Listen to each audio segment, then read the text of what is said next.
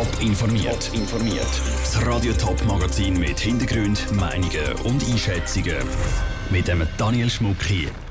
Mit welchen Massnahmen die Stadt Zürich, GC und der FCZ die Fangewalt im Fußball stoppen wollen und mit welchen Argumenten Befürworter und Gegner von der Initiative für Ernährungssouveränität um die letzten Stimmen kämpfen. Das sind zwei von den Themen im Top informiert. Doppelpass. Das ist die Antwort von der Stadt Zürich und der beiden Fußballclubs GC und FCZ auf die Fangewalt in der Limmatstadt, wo immer mehr eskaliert. Die Antwort auf den Mob von 200 FCZ-Fans, die vor einem Monat beim Bellevue Polizisten und Sanitäter angegriffen haben. Oder auf die Wüstenschlägereien beim Prime Tower vor dem Zürcher Derby Ende Februar. Heute Morgen haben Stadt und Clubs ihr neues Projekt vorgestellt. Zara Frattaroli war für uns mit dabei. Gewesen. Die Gewalt in der Stadt Zürich die sei, Zitat, beängstigend. Das hat Zürcher Sicherheitsvorsteherin Karin Rickard heute gesagt.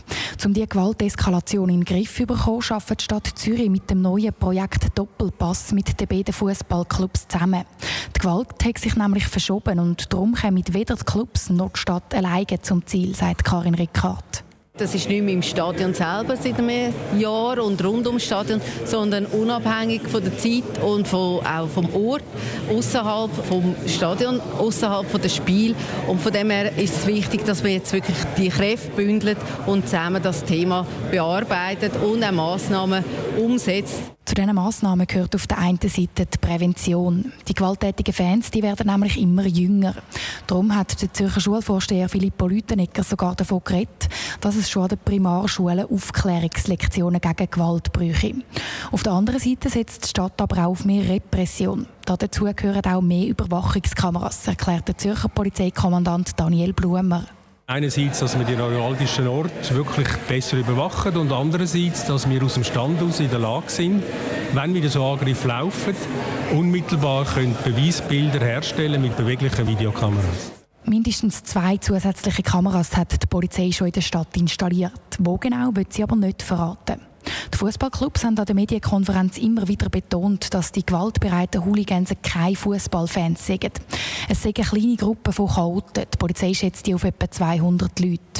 Der GC-Präsident Stefan Andiker hofft sich viel vom Projekt. Ganz klar eine bedeutende Verbesserung von der Situation im Stadtgebiet, dass wir weiterhin im Stadion die, die Ruhe können weiter haben und schlussendlich das Image vom Fußball nicht ständig kaputt gemacht wird. Ein genauer Zeitplan für das Projekt gegen die Fangewalt in der Stadt Zürich gibt es noch nicht. Das war ein Beitrag von Sarah Frattaroli aus Zürich. Seit Anfang Jahr hat es schon 100 Angriffe auf Polizisten in der Stadt Zürich. Das sind schon fast gleich viel wie im ganzen letzten Jahr. Die Agrarpolitik in der Schweiz soll umgepflegt werden.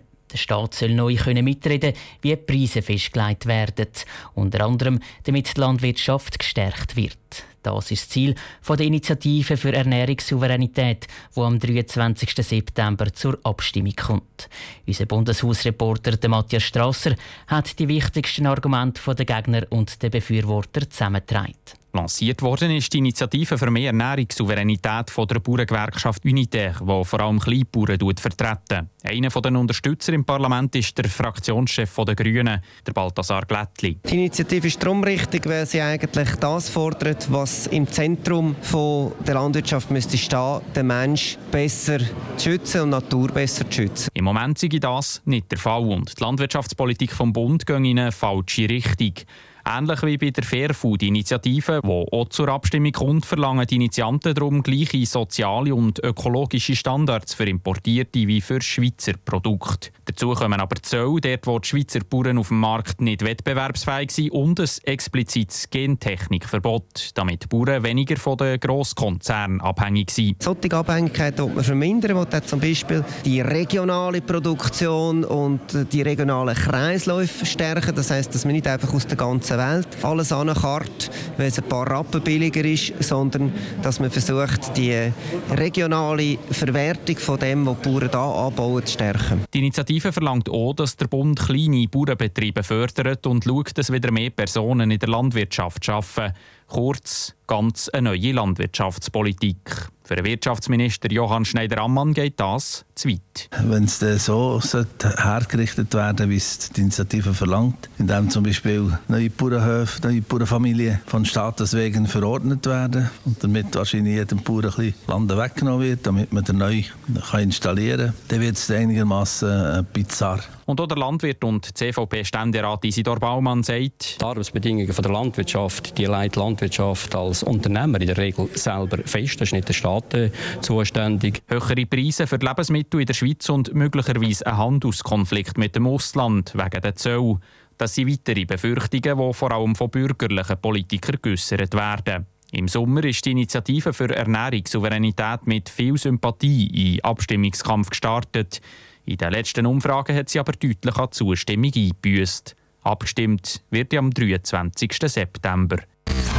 Top informiert, auch als Podcast. Mehr Informationen gibt auf toponline.ch.